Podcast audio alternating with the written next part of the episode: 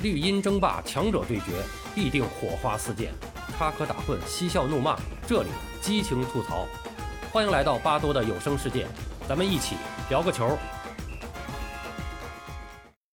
朋友们好，我是巴多。今天啊，二零二二年东亚杯将正式打响。本届东亚杯在日本举办，今天晚上的六点二十，揭幕战将由东道主日本队对阵中国香港。而国足比赛将在明天晚上十八点打响，首战老冤家韩国队。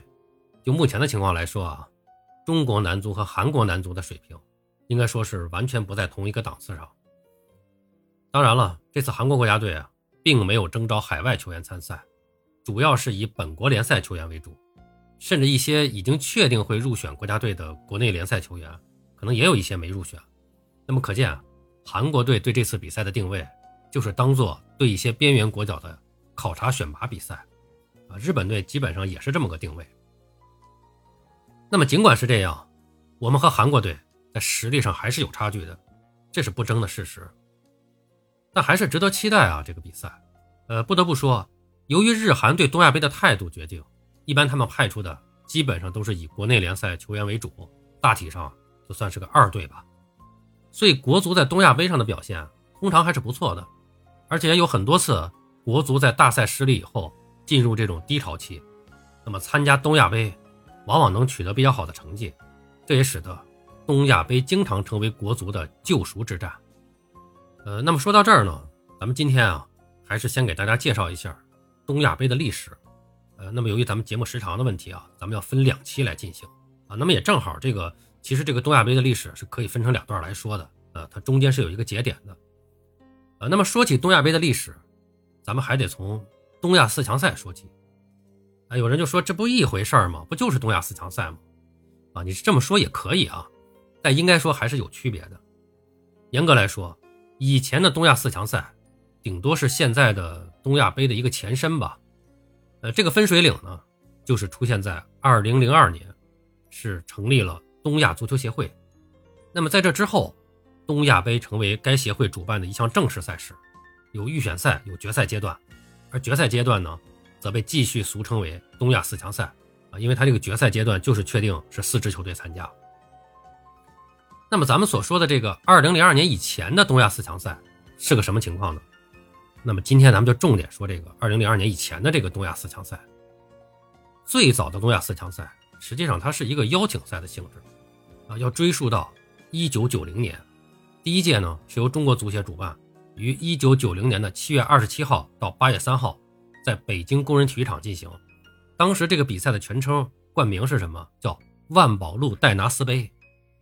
老球迷对这个叫法是有印象的啊。当时我们都说，哎，万宝路戴拿斯杯东亚四强赛啊，经常这样说。应该说，当时这个中国足协啊和万宝路的合作是比较密切的。后来开始的这个职业联赛，早期也一直是由。万宝路冠名赞助的。当时第一届比赛参加的是中国、韩国、日本和朝鲜。哎，在一九九零年的时候，从东亚这边来讲，也确实只有这四支球队算是比较有竞争力的，而且这四支球队实力差距并不大啊。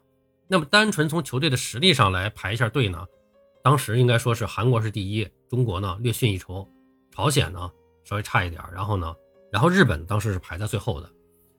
也就是说，一九九二年以前啊，真的，一九九二年以前，日本队还没有崛起。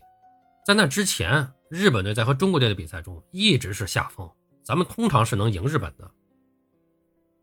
那么那次比赛，国足是在单循环中赢了朝鲜和日本，然后零比一小负于韩国。那么最后的决赛是中国队和韩国队再次相遇，因为一个单循环下来，前两名打一个决赛。那么双方是一百二十分钟内战成一比一。最后的点球大战，中国队是四比五落败，啊，以这个总分五比六是输给了韩国队，获得了首届万宝路戴拿斯杯东亚四强赛的亚军，啊，韩国队是夺冠了，然后朝鲜和日本是分列三四，啊，这跟当时的这个实际的实力的这个排名是完全符合的，而且那个时候来参赛的国家队，还真的都是真正的全主力国家队，那么大家当时也是为了当年九月份。要举行的这个亚运会啊，为这个比赛来热身啊，因为正好亚运会也在北京啊，所以大家都比较重视这次比赛。那么由此开始呢，这个戴拿斯杯东亚四强赛，在一九九二年、一九九五年和一九九八年又连续举办了三次，中日韩是一直连续参赛，其中一九九五年和一九九八年是由中国香港代替了朝鲜参赛。呃，中国队呢是在一九九二年和一九九五年，呃，这两次呢都是呃垫底儿啊，在四强赛里面咱们是垫底儿了。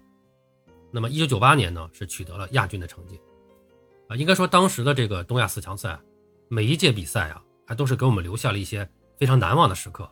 那可能也是那时候这个高水平的洲际赛事并不太多的原因啊。刚才咱们说了第一届了，就是九零年啊，那么第二届呢就是一九九二年，就是在一九九二年的年初。那么当时呢，是这个国奥队的兵败吉隆坡以后，足协聘请了德国人施纳普纳上任以后打的第一次的正式比赛。那么首场比赛，当时我还正好在现场，是对朝鲜队，那个比赛打的不太好啊，然后一直落后，直到最后时刻，高洪波的一脚射门将比分扳平，那也是高洪波首次入选国足。而在北京呢，高洪波的人气之高那是自不必说呀，当时是瞬间引爆全场。那个情景，我现在回想起来，还真的是恍如隔世啊！当时现场的气氛是真棒啊，就不用说后来的这个这个赛场的氛围有没有当时的那么纯粹了。咱们这三年赛会制都没有进过赛场了。那么，一九九五年这一届呢，是在春节期间，在香港进行的比赛。当时呢，是由戚务生率领的这个国奥队班底为主，再加上几个超龄球员。那么这次呢？中国队就有这个为国奥队练兵的意思在里面了，那么也是从这个时候开始，参赛的各国就开始对这个东亚四强赛的定位进行调整了，就会经常出现不派出最强的国家队参赛了。哎，所以要说这个头啊，还是中国队带的。结果呢，那次比赛也是啊，在这个有中国香港参赛的情况下，中国队还是垫了底儿了。那么到了一九九八年，这正好是上一年是九七年。正好是国足十强赛遗憾出局，当时国内的这个氛围也是比较压抑。足协呢是新聘请了英国人霍顿担任国足的主帅。呃，那么在一九九八年的年初，霍顿就带队踏上了赴日本横滨的征程。哎，这届比赛可能给很多中国球迷都留下了非常深刻的印象。参加戴拿斯杯的依然是中国队、中国香港、日本和韩国。不过这次比赛是直接采取一个单循环的赛制，就来决定名次啊，没有那个，呃，前两名打决赛，后两名打三四名了。这个这两场比赛被取消掉了。那么首场比赛对阵中国香港，当时咱们是凭借张恩华的一个头球破门，中国队是一比零取得开门红。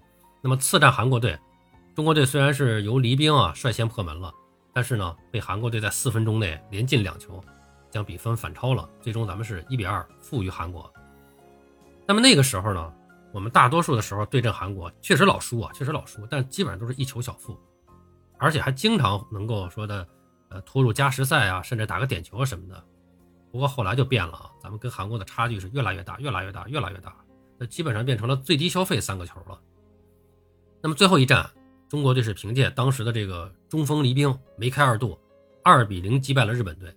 那么这也是中国男足最后一次战胜日本队啊，一九九八年啊。这是一九九八年，咱们是最后一次战胜日本，那场比赛是非常的经典啊！现在咱们还经常能够在电视上、网络上看到回放啊。